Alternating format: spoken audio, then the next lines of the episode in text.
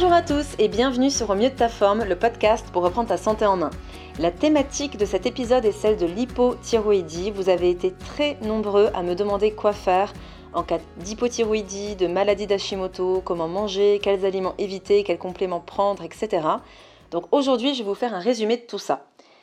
Sachez que je fais toujours un article en support à mon podcast pour vous y référer et y mettre euh, des informations complémentaires.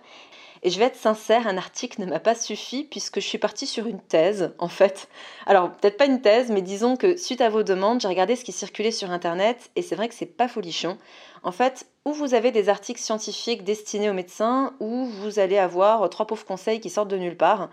C'est vrai que l'option livre est toujours celle que je préfère et vous avez de très bons ouvrages, disons tout public, bien qu'un peu complexes, mais c'est aussi le sujet qui veut ça. Car il est vrai qu'on ne sait pas qui nous lit et qui nous écoute, et l'idée est quand même de transmettre l'importance sans non plus faire trop compliqué. Du coup, j'ai vraiment eu envie de vous proposer quelque chose de complet et d'utile. Et pour ça, j'ai épluché euh, des études scientifiques, relu des dizaines de livres et d'articles pour vous faire une synthèse, donc non pas en un article, mais en trois, qui sont disponibles sur mon site nutritionénergétique.com. D'ailleurs, j'en profite pour faire une petite parenthèse, car vous êtes aussi très nombreux, et encore une fois nombreuses, à me demander les études que j'ai faites. Alors, pour vous répondre, euh, je pourrais surtout vous dire que la passion que vous avez pour l'apprentissage perpétuel vous apportera tout autant, si ce n'est plus, que votre formation. Après, c'est vrai que je suis plus de nature autodidacte, même si j'ai eu la chance de trouver une école et des enseignants exceptionnels. Je vous ferai un podcast sur mon parcours car vous me l'avez demandé. Mais retenez que ce qui fait votre force et votre savoir, c'est tout le travail que vous ferez en dehors de vos études. Voilà, parenthèse fermée, j'en reviens à mes trois articles. Alors, le premier traite des symptômes et des causes de l'hypothyroïdie. Le deuxième traite plus spécifiquement des causes de la maladie d'Hashimoto et qui, pour faire simple, est la version auto-immune de l'hypothyroïdie. Il sera aussi efficace pour les personnes atteintes de maladies auto-immunes et vous aurez des pistes sur leurs potentielles causes. Et puis enfin, le dernier euh, résume toutes mes recommandations nutritionnelles et d'hygiène de vie en cas d'hypothyroïdie. Alors pour commencer dans cette thématique, je vous propose un petit rappel pour se remettre un petit peu dans le bain. L'hypothyroïdie est en fait un ralentissement des fonctions de la thyroïde. La thyroïde est en fait une petite glande qui se situe à la base et sur l'avant du cou et elle a la forme d'un papillon. Son rôle principal est de permettre à nos cellules d'agir comme des centrales énergétiques pour fournir de l'énergie et de la chaleur. Elle gère en fait notre métabolisme et quand elle ralentit, les premiers symptômes sont souvent une prise de poids inexpliquée ou une fatigue chronique, surtout euh, le matin d'ailleurs. Alors la liste des symptômes est très longue, donc je vous renvoie à mon premier article. Et si vous avez au moins 5 ou 6 symptômes, je pense qu'il faut consulter pour déterminer s'il y a vraiment hypothyroïdie ou non. Ensuite, la thyroïde, avec les autres glandes endocrines du corps, fait partie du système endocrinien. Alors entendez système hormonal, car en fait toutes ces glandes sécrètent des hormones. Les hormones sont en fait un petit peu comme des messagers qui vont induire une activité spécifique ou une mise en route de certaines fonctions dans votre corps. Et d'ailleurs, le mot hormone vient du grec et veut dire mettre en mouvement. Pour résumer un petit peu ce qu'englobe ce système endocrinien, il faut savoir qu'il comprend l'hypothalamus, l'hypophyse et l'épiphyse, qui sont des glandes situées au niveau cérébral. On a la thyroïde, le thymus au niveau du thorax, le pancréas, dont j'ai beaucoup parlé dans mes podcasts sur le sucre, les glandes surrénales, situées au niveau des reins, elles nous permettent entre autres de gérer nos pics de stress. Et puis enfin, les ovaires et les testicules. Alors désolé pour le petit cours d'anatomie, mais c'est essentiel pour comprendre la suite. En effet, je pense que le problème de l'hypothyroïdie aujourd'hui est triple. Le premier point, c'est que le diagnostic de l'hypothyroïdie n'est pas efficace à 100%. Il faut savoir en fait que le protocole de diagnostic date des années 50, et depuis que les médecins ne regardent plus les symptômes et qu'ils se contentent des analyses de sang, une bonne partie des cas d'hypothyroïdie passent à la trappe. Le deuxième point, c'est qu'on considère la thyroïde comme une glande qui gère tout toute seule, ou presque. Alors il y a quand même une chose qu'on a bien compris, c'est le rôle de l'hypothalamus et de l'hypophyse dans le fonctionnement de la thyroïde. Pour faire simple, quand vous faites un bilan thyroïdien, on vous dose une hormone qui s'appelle la TSH. Mais cette hormone n'est pas sécrétée par la thyroïde en elle-même, mais par l'hypophyse, lui-même stimulé par l'hypothalamus. On a donc vraiment une cascade de sécrétions hormonales qui permettent d'agir sur la thyroïde. En fait, la seule hormone sécrétée par la thyroïde qui intéresse les médecins aujourd'hui est la T4. Alors, T4 est le diminutif, mais on va rester sur T4, c'est beaucoup plus simple à retenir. Et puis si les résultats d'analyse sont dans les normes, c'est-à-dire que les taux de TSH et de T4 sont plutôt OK, eh bien on s'arrête là. Et peu importe vos symptômes, on va plutôt vous diagnostiquer dépressif ou dépressive ou atteinte de fatigue chronique, et puis terminer bonsoir. Et franchement, j'exagère à peine. Troisième point et dernier problème, on ne s'intéresse pas aux causes et à tout ce qui se passe entre la sécrétion d'hormones et leur arrivée à la cellule. Car vous pouvez sécréter tout ce que vous voulez, tant que ça n'arrive pas à la cellule, ça ne sert strictement à rien. Donc dans les causes que j'ai référencées dans mes articles, j'explique tout ce qui empêche l'arrivée de ces hormones dans la cellule. Je ne vais pas trop rentrer dans les détails ici car j'ai envie d'avoir un petit peu de temps pour vous parler surtout des solutions mais s'il n'y a ne serait-ce qu'une chose à retenir, c'est que la seule hormone vraiment active sur vos cellules, c'est la T3, ce qu'on appelle la T3 libre, est 300% plus active au niveau des cellules. Alors vous allez me dire, t'es bien gentil, mais elle sort d'où celle-là? Eh bien c'est simple, la thyroïde sécrète en moyenne 85% de T4 et 15% de T3. Et la T4 a pour but de se transformer en T3, et si tout va bien, vous aurez une T3 sous forme libre qui va pouvoir agir comme la prise d'électricité au niveau de vos cellules. Mais le dysfonctionnement de la thyroïde et de ses hormones peut être dû à différents facteurs. Et vous aurez tous les détails du pourquoi et comment dans mes articles, mais voici un résumé de toutes les causes possibles. Tout d'abord, la carence en certaines vitamines et minéraux ainsi que la surconsommation de certains aliments qui ralentissent la thyroïde. On appelle ces aliments des aliments goitrogènes, je vais en parler plus longuement tout à l'heure. Le tabac est aussi un facteur de risque, un foie trop chargé à cause d'une mauvaise alimentation, d'excès de polluants et de métaux lourds, et la santé du foie est très importante car elle est en grande partie responsable de cette bonne conversion de la T4 en T3. Les glandes surrénales épuisées, car si vous êtes sujet à un stress permanent, vous risquez l'épuisement, et ces glandes sécrètent de la cortisone, et sa présence est une condition sine qua non à l'entrée de la T3 dans la cellule. Donc si vous avez des surrénales épuisées, vous n'en aurez pas assez.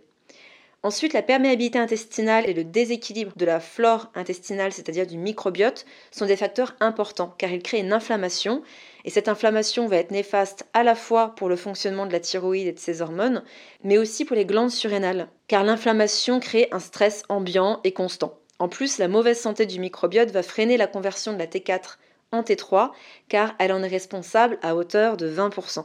Ensuite, l'excès d'oestrogène est un gros facteur de perturbation de la fonction thyroïdienne et l'excès d'oestrogène va être notamment causé par les perturbateurs endocriniens qu'on retrouve dans nos aliments, dans leurs contenants, dans les textiles, mais aussi dans les pesticides et bien sûr dans la pilule contraceptive.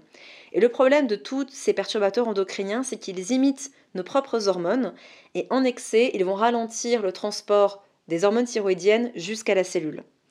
On a également l'obésité et le diabète de type 2 qui sont des gros facteurs de risque pour l'hypothyroïdie. Et dans le cadre des maladies auto-immunes, on va retrouver bien sûr les problèmes d'inflammation intestinale et de fatigue des glandes surrénales. On va faire attention aux carences et notamment aux carences en vitamine D qui jouent un rôle extrêmement important. On va éviter le gluten et les produits laitiers car leurs protéines peu digestes peuvent passer la barrière intestinale et donc surexciter le système immunitaire. Et de manière générale, on va faire attention à toutes les intolérances alimentaires qui pourraient générer une surexcitation de l'immunité. Et enfin, la présence silencieuse de certaines bactéries et virus peuvent favoriser la réaction auto-immune. En fait, pour bien comprendre la réaction auto-immune, il faut savoir que votre système immunitaire, d'habitude, il est régulé. Mais quand il est surexcité en permanence par une inflammation, des protéines alimentaires qui passent dans le sang, ou divers virus et bactéries qui restent pendant des années cachés quelque part, et eh bien au bout d'un moment, le système immunitaire est tellement sollicité qu'il va s'emballer et s'attaquer à vos propres structures. C'est le principe de la maladie auto-immune. Il ne va plus faire la différence entre le soi et le non-soi, et c'est ce que l'on constate dans la maladie d'Hashimoto. Le système immunitaire va s'attaquer aux cellules de la thyroïde, et donc forcément son activité va diminuer au fur et à mesure. Puisque je parle particulièrement d'Hashimoto et de maladie auto-immune, aujourd'hui il y a une forte corrélation entre la maladie de Hashimoto et le gluten, car en fait le gluten a une structure moléculaire qui ressemble fortement au récepteur de la thyroïde. Et le système immunitaire, en allant attaquer ces petites protéines issues du gluten qui se baladent dans le corps et notamment dans le sang, il va au bout d'un moment confondre par ressemblance ces protéines aux cellules thyroïdiennes et c'est ainsi que peut aussi naître la thyroïdite d'Hashimoto. Donc pour moi, toute personne atteinte de maladie d'Hashimoto devrait stopper les produits à base de gluten. Maintenant, pour connaître plus en profondeur ces causes, les différentes formes d'hypothyroïdie et les analyses de sang que je préconise, vous pouvez consulter mes articles. Le but de cette longue introduction était de vous permettre de comprendre le fonctionnement général et surtout de vous faire réaliser que très souvent on ne s'intéresse qu'à la pointe de l'iceberg, alors que dans la partie émergée, il y a beaucoup de choses qui peuvent nous expliquer les causes de ces dysfonctionnements et donc les pistes de guérison. Maintenant, peu importe le type d'hypothyroïdie que vous ayez, même si elle n'a pas été diagnostiquée mais que vous avez une T3 basse dans vos analyses ou que vous ressentez plusieurs symptômes, voici toutes mes recommandations. Alors bien sûr, ces recommandations ne vont pas remplacer un traitement médical ou la prise d'hormones. Dans tous les cas, je vous recommande d'en parler à votre médecin et pourquoi pas de trouver un naturopathe ou un thérapeute qui, avec lui, pourront vous aider à prendre en charge votre état de manière beaucoup plus globale. Donc le premier point qui est extrêmement important dans ce type de pathologie et qu'on devrait presque tous adopter de manière préventive, c'est d'avoir une alimentation anti-inflammatoire. Donc qu'est-ce qu'il faut faire? Tout d'abord, il faut éviter tout ce qui inflamme le corps. Donc les produits ultra transformés, les sucres raffinés, tout ce que vous allez trouver dans les produits de fast-food, tout ce que vous allez trouver dans les fast-food ou les produits industriels, on va les éviter. L'une des premières recommandations que je peux vous partager quand on a une hypothyroïdie, et même de manière préventive en général, c'est d'avoir une alimentation anti-inflammatoire. La première chose à faire est assez simple, il vous suffit d'éviter tous les aliments qui créent une inflammation. Donc tous les produits ultra transformés, très sucrés, issus euh, de l'industrie agroalimentaire, mais aussi qu'on trouve dans les fast-foods. Tout ça, c'est des aliments qui vont favoriser l'inflammation et qu'il faut éviter le plus possible. On va les remplacer par des aliments frais et plutôt des aliments, s'ils sont tout prêts, qui n'ont pas plus de 5 ingrédients ou 6 ingrédients sur l'étiquette. Car très souvent, au-delà de ça, on va retrouver des additifs, des sirops de glucose, fructose, bref, des trucs inflammatoires et pas très bons pour votre santé générale. Deuxième point très important dans une alimentation anti-inflammatoire, c'est de favoriser les oméga 3. Les oméga 3 sont des acides gras qui ont des vertus naturellement anti-inflammatoires et vous allez les trouver dans les petits poissons gras comme les sardines, les maquereaux, les harengs. Évitez les gros poissons comme le saumon qui sont plus riches en métaux lourds ou en tout cas consommez-les le moins souvent possible. On va dire grand max une fois par semaine ou toutes les deux semaines. Les sources végétales sont les huiles de colza, de caméline, de chanvre, de lin. Elles sont très riches en oméga 3, surtout celles de lin, mais attention, les oméga 3 végétaux s'oxydent très rapidement.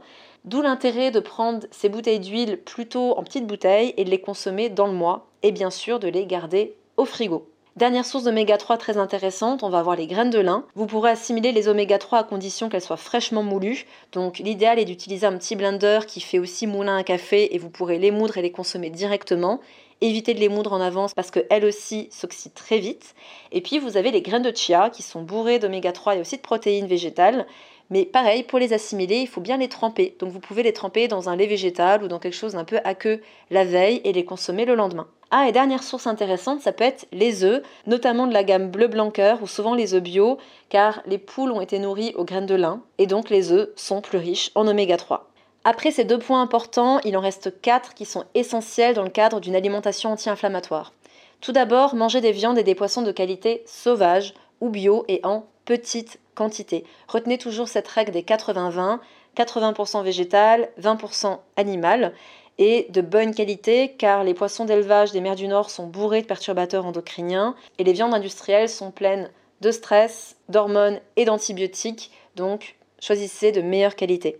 Ensuite, consommer des légumes en grande quantité, de qualité bio et locale. On a vu justement que les toxiques environnementaux sont nocifs pour le foie et le fonctionnement de la thyroïde. Et manger bio ou sans pesticides est très important, surtout en cas d'hypothyroïdie. Avant-dernier point, buvez des tisanes d'ortie et de prêle. Elles sont très reminéralisantes.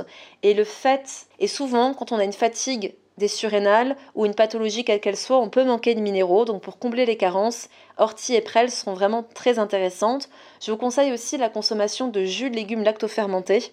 Ça, c'est un verre tous les matins. Alors personnellement, tous les matins, je bois un grand verre d'eau chaude et ensuite je prends un jus de légumes lactofermentés euh, plutôt à température ambiante si possible. Ces jus-là vont apporter des bactéries qui sont très bénéfiques à la santé intestinale. Donc que ce soit en prévention ou dans le cadre d'une pathologie comme l'hypothyroïdie, c'est très bénéfique. Dernier point un peu moins spécifique à l'alimentation anti-inflammatoire, mais qui est extrêmement important pour la sécrétion d'hormones et de neurotransmetteurs, c'est d'augmenter la part de protéines, surtout le matin et le midi. Alors, pour certains, ça va peut-être pas être très clair, car je vous dis, consommer des produits animaux en petite quantité, augmenter les légumes, mais augmenter votre part de protéines, ben écoutez, c'est assez simple. Retenez que dans votre assiette, vous devez avoir au moins une moitié, si ce n'est 60 à 70% de l'assiette constituée de végétaux. Par contre, le reste doit toujours être des protéines, que ce soit des légumineuses plutôt germées, car elles seront beaucoup plus assimilées, des viandes, des œufs, des poissons de qualité. Mais ces protéines-là doivent être présentes absolument le matin et le midi. À la limite, le soir, vous pouvez rester sur du végétal ou sur des légumineuses, mais matin et midi, c'est extrêmement important, d'autant plus en cas d'hypothyroïdie. Ensuite, sur ce qui est à limiter, je vous parlais tout à l'heure des aliments pro-inflammatoires comme notamment les produits industriels et fast-food, mais évitez aussi de manière générale tous les aliments à index glycémique élevé. Si jamais je vous renvoie à mes podcasts sur le sucre, mais retenez que tous les produits qui font monter votre taux de sucre dans le sang, comme les céréales raffinées, les produits industriels, le sucre, mais aussi les jus de fruits, le miel, les sodas, etc., vont être nocifs pour votre pancréas, mais aussi pour votre thyroïde et pour votre santé générale. Et enfin, pour les recommandations générales au niveau de l'alimentation, évitez le café et l'alcool sauf de manière occasionnelle. Ensuite, il y a des aliments qui sont spécifiques à l'hypothyroïdie et qu'il faut éviter car ils contiennent des thiocanates qui peuvent freiner la fixation de l'iode au niveau de la thyroïde et on appelle ces aliments des aliments goitrogènes. Alors les supprimer n'est pas nécessaire, mais évitez de les consommer plusieurs fois par semaine sous forme crue, car en fait la cuisson réduit leur activité antithyroïdienne, donc il n'y a pas besoin de devenir un ayatollah de ces aliments, mais juste réduisez les quantités et puis pensez à bien les cuire. On va avoir le brocoli, le chou, le navet, le cresson, la roquette, les épinards, le radis, le réfort, les oignons, mais aussi le soja, le manioc, le millet, la patate douce, la moutarde, le tapioca, les noix et les arachides. Alors, heureusement, c'est pas des choses qu'on mange non plus tous les jours. Je connais pas beaucoup de personnes qui me disent qu'à midi, ils ont mangé des patates douces au réfort avec de la moutarde et du tapioca. Mais en tout cas, pour tout ce qui est crucifère notamment, euh, soja, noix et arachides, levez un petit peu le pied et puis essayez de varier davantage vos sources alimentaires. Les autres aliments que je recommande d'éviter, ça va être le gluten et les produits laitiers, car ils ont un grand rôle dans les maladies auto-immunes et dans l'inflammation chronique. Au niveau du gluten, j'en ai parlé précédemment, je, le déconseille fortement à toute personne atteinte de maladie d'Hashimoto et de manière plus générale à toute personne qui a une maladie auto-immune.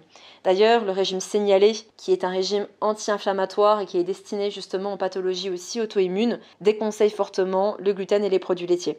Enfin, je vous déconseille l'eau du robinet, tout simplement parce qu'elle est trop riche en certains polluants, mais aussi en chlore et en fluor, ce qui est nocif pour la thyroïde. Donc préférez des eaux en bouteille. Alors l'alternative, ça va être euh, des gros bidons d'eau. Ou alors si vous avez un bon système de filtration en osmose inverse, pourquoi pas.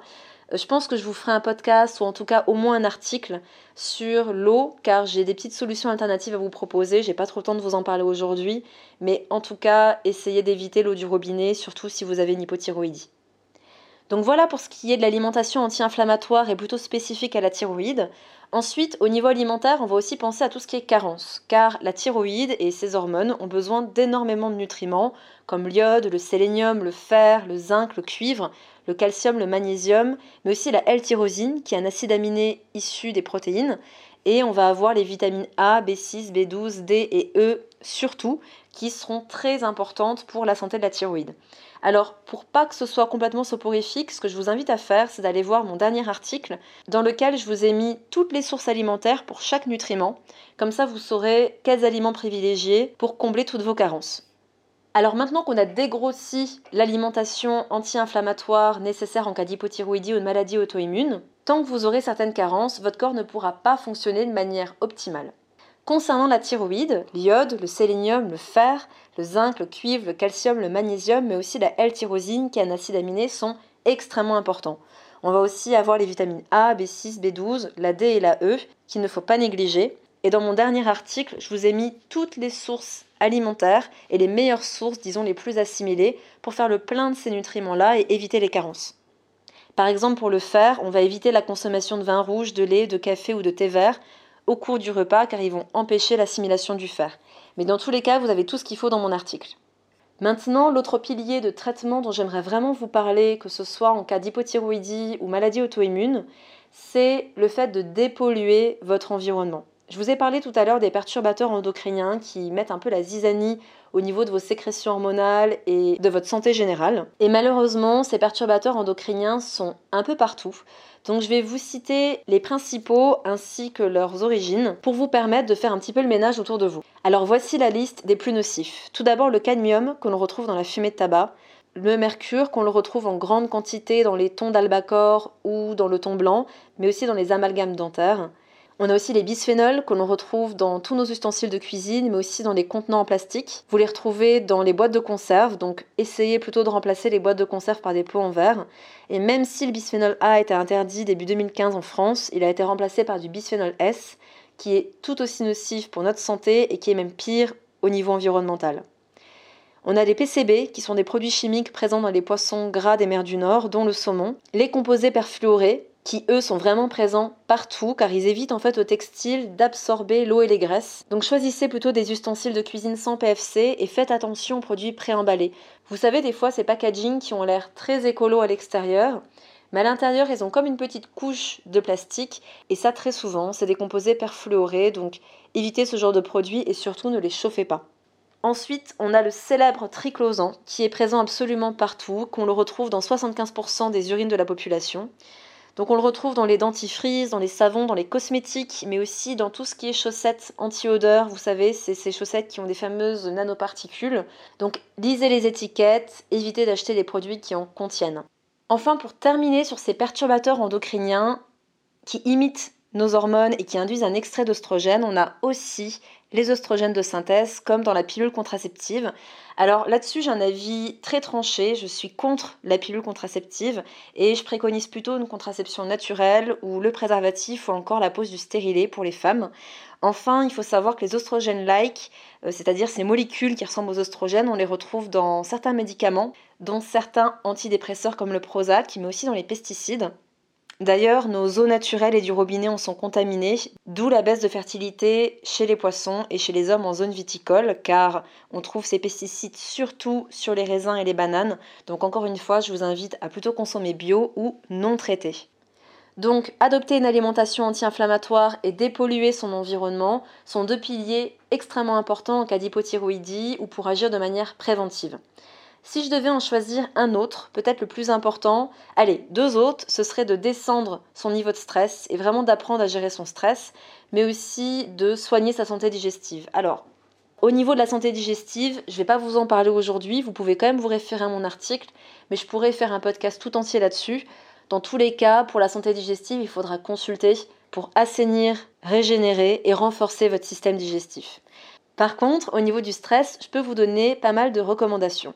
Tout d'abord, commencez par avoir une activité physique régulière, ce sera la meilleure façon de gérer votre stress. La meilleure façon de répondre à un stress chronique va être le mouvement, car même si on est en 2019, votre corps fonctionne exactement comme au paléolithique. Imaginez à l'époque, votre source de stress pouvait être le fait d'avoir un tigre aux fesses. Donc votre façon de vous adapter à ce stress était de fuir. Et le fait de courir, d'agir et de vous mettre en mouvement faisait baisser vos hormones du stress et donc vous permettait de retrouver l'équilibre. Aujourd'hui, le problème, c'est que peut-être que ce tigre aux fesses est votre patron, sauf que vous ne faites rien, vous êtes derrière votre ordinateur, assis, vous ne bougez pas, vos hormones restent très très hautes et vous êtes dans un stress chronique. Alors ce n'est qu'un exemple que j'aurais pu prendre parmi tant d'autres, mais ça vous permet un petit peu d'imager tout ça. Selon moi, essayer de gérer son stress sans avoir une activité physique, c'est voué à l'échec. Essayez de préférer des sports plutôt doux, du renforcement, de la marche rapide, un jogging lent de 30 minutes à peu près, du fitness, du yoga, mais évitez vraiment tout ce qui est de haute intensité car en cas d'hypothyroïdie, c'est vraiment pas adapté pour vous. Le tout est de ressentir un essoufflement et de transpirer. Voilà, ça suffit largement. Ensuite, autre technique extrêmement efficace pour gérer le stress, gérer même les hypertensions, c'est de pratiquer la cohérence cardiaque. La cohérence cardiaque, c'est une pratique assez simple qui est basée sur la cohésion qu'il peut y avoir entre le rythme de notre respiration et les rythmes cardiaques. Donc il suffit tout simplement d'avoir une inspiration et une expiration sur 10 secondes. Donc par exemple, vous pouvez faire 5 secondes d'inspiration, 5 secondes d'expiration. Et ça, vous allez le faire pendant 3 minutes. Et on constate une baisse des niveaux de cortisol de 20% et donc une baisse du stress quand c'est pratiqué 2 à 3 fois par jour de manière régulière. Pour ça, je vous recommande une application qui est absolument géniale. Elle s'appelle Respi Relax, ça s'écrit comme ça se prononce, et vous allez avoir une petite bulle d'air qui vous invite à inspirer quand ça monte, à expirer quand ça descend. Vous pouvez le faire dans les bouchons, vous pouvez le faire au travail, dans le train, euh, bref, euh, pas d'excuses car c'est hyper rapide et extrêmement efficace. Ensuite, essayer de gérer son stress quand notre corps est épuisé et manque de sommeil, c'est juste pas possible. Donc essayez toujours de dormir suffisamment en respectant en fait vos besoins personnels et puis d'être dans une chambre sans téléphone, sans ordinateur et bien plongé dans le noir.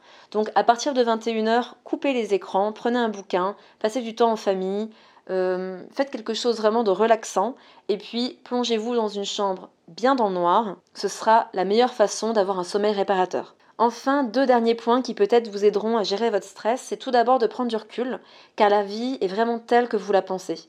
Alors le but n'est pas de faire la politique de l'autruche, loin de là, mais essayez d'axer votre esprit sur les solutions plutôt que sur les problèmes, et je vous invite vraiment à exprimer chaque jour de la gratitude pour trois choses au minimum dans votre quotidien. Ça peut être tout simplement la gratitude pour le toit que vous avez, surtout en période hivernale. La personne qui partage votre vie. Le sourire d'un enfant qui vous remplit de joie. La chance d'avoir des amis qui vous soutiennent. Bref, trouvez trois choses simples qui vraiment vous font ressentir de la gratitude. Ça permet vraiment de vous axer sur le positif dans votre vie et puis de faire chuter votre niveau de stress. Et enfin, je vous invite à découvrir les besoins fondamentaux qui ont été référencés par Maslow. Dans mon article, je vous ai mis un lien, je vous invite vraiment à aller les voir car il y a une vidéo un petit peu rigolote et un article très détaillé sur les besoins, comme les besoins de sécurité, de se nourrir, mais aussi les besoins de reconnaissance. Bref, je vous en dis pas plus, dès que vous avez un moment, allez les consulter car quand ces besoins fondamentaux ne sont pas remplis, ils peuvent être source de stress pour votre corps. Donc en faire un objectif pour les combler peut être très efficace pour trouver un mieux-être général. Alors, je vous ai parlé de la sphère plutôt physique, en parlant de pollution environnementale, d'alimentation, de carence, de la cause plutôt psychique, avec cette histoire de stress à gérer. Maintenant, j'aimerais vous parler de la cause un peu plus émotionnelle. Sachez quand même que je vous ai gardé des petites surprises dans mon article, car je vous donne des astuces pour activer votre circulation, je vous donne un peu plus de détails pour combler vos carences. Mais ce qui est important, c'est de toujours voir la maladie ou les maux du corps de manière globale. Et donc là, il nous manque la partie un petit peu émotionnelle. Il faut savoir que les sécrétions hormonales et les émotions sont complètement liées. C'est pourquoi on dit souvent que les femmes sont victimes de changements d'humeur, tout simplement parce que nos hormones font souvent les montagnes russes en l'espace d'un mois et donc forcément nos émotions et notre humeur peuvent en être impactées. Pour le bien-être de la thyroïde, il est très important de se libérer des sentiments de frustration et d'insatisfaction permanente. Et l'une des clés est aussi de comprendre que tout ce qui ne s'exprime pas s'imprime. Alors exprimez au maximum tous vos ressentis, toutes vos émotions. Donc écrivez, dessinez, exprimez de la manière la plus créative possible tout ce que vous ressentez. Dans un premier temps pour vider votre sac si besoin est, mais aussi essayez pour sortir de cercles vicieux parfois de frustration et d'insatisfaction, essayez de vous concentrer sur vos plus belles réalisations, les choses dont vous êtes fiers et faites-en quelque chose. Faites-en un texte, un dessin, faites-en un podcast même si vous voulez. Tout simplement car le fait de vous connecter aux choses que vous avez réalisées va vous permettre de vous reconnecter et de reprendre conscience de votre potentiel. Et ne négligez pas ça car c'est très important qu'à d'hypothyroïdie d'exprimer son talent. D'un point de vue plus énergétique et émotionnel aussi, vous allez pouvoir inhaler l'huile essentielle de verveine citronnée, tout simplement parce qu'elle va agir sur votre humeur, mais aussi elle va travailler de manière plus subtile à rééquilibrer votre thyroïde. Donc avoir toujours un petit flacon sur soi juste à inhaler est très efficace. Et retenez que la meilleure façon de travailler avec une huile essentielle, c'est par l'odorat car grâce à l'odorat, on agit directement sur notre cerveau limbique, c'est-à-dire le cerveau qu'ont tous les mammifères, qui est un cerveau émotionnel.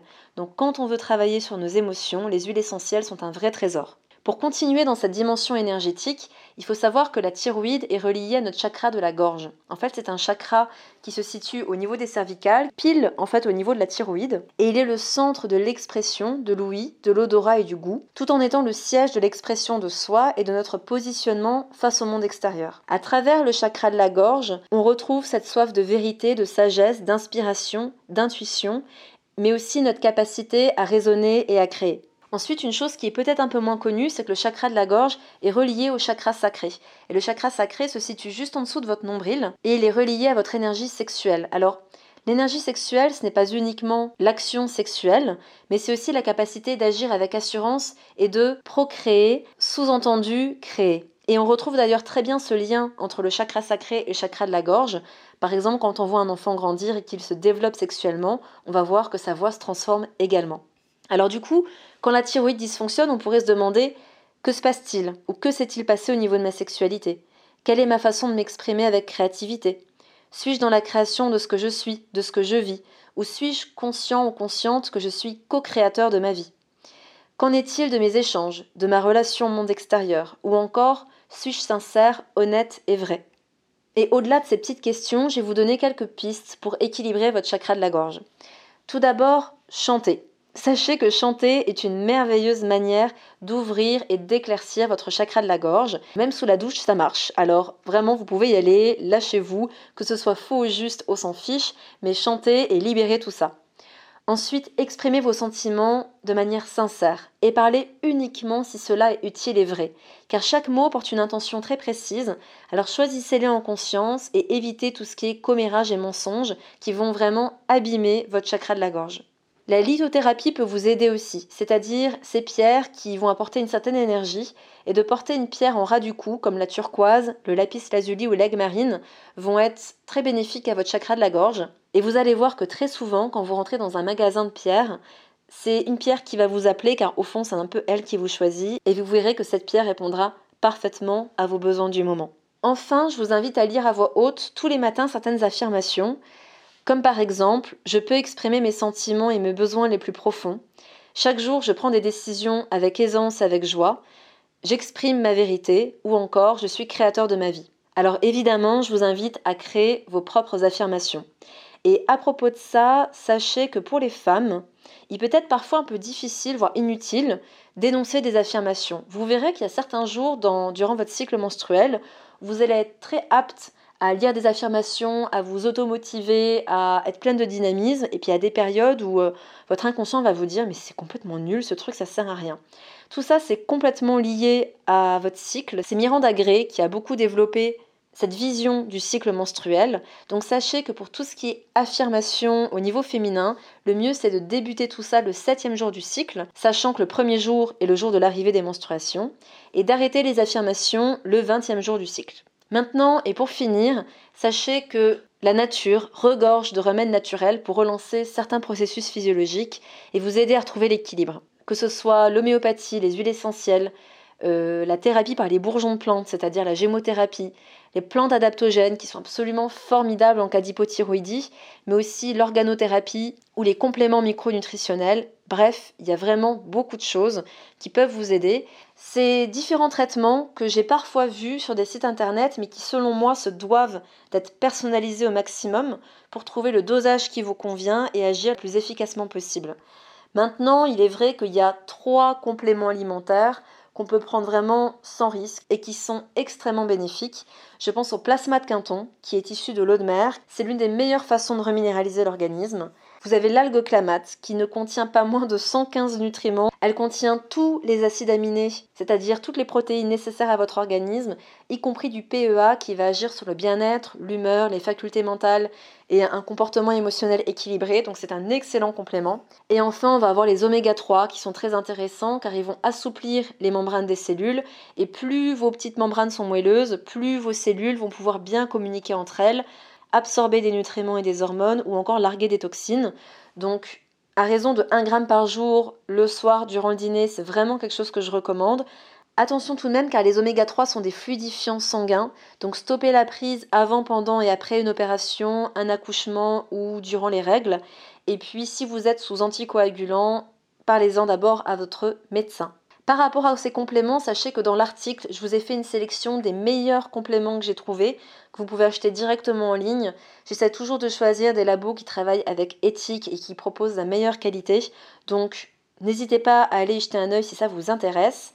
Si vous avez des questions, n'hésitez pas à m'en faire part. Je vais m'arrêter là pour aujourd'hui, mais je vous invite vraiment à aller consulter mes articles dans lesquels vous trouverez, je pense, tous les compléments d'information nécessaires. Enfin, pour terminer ce podcast, j'ai une petite annonce à vous faire. Alors vous inquiétez pas, je n'arrête pas, car je vois beaucoup de podcasteurs qui arrêtent. C'est pas du tout mon intention, mais je pense que dans les semaines, voire les mois à venir, je ne vais pas faire de nouveaux podcasts pour la simple et bonne raison que je vous prépare des formations.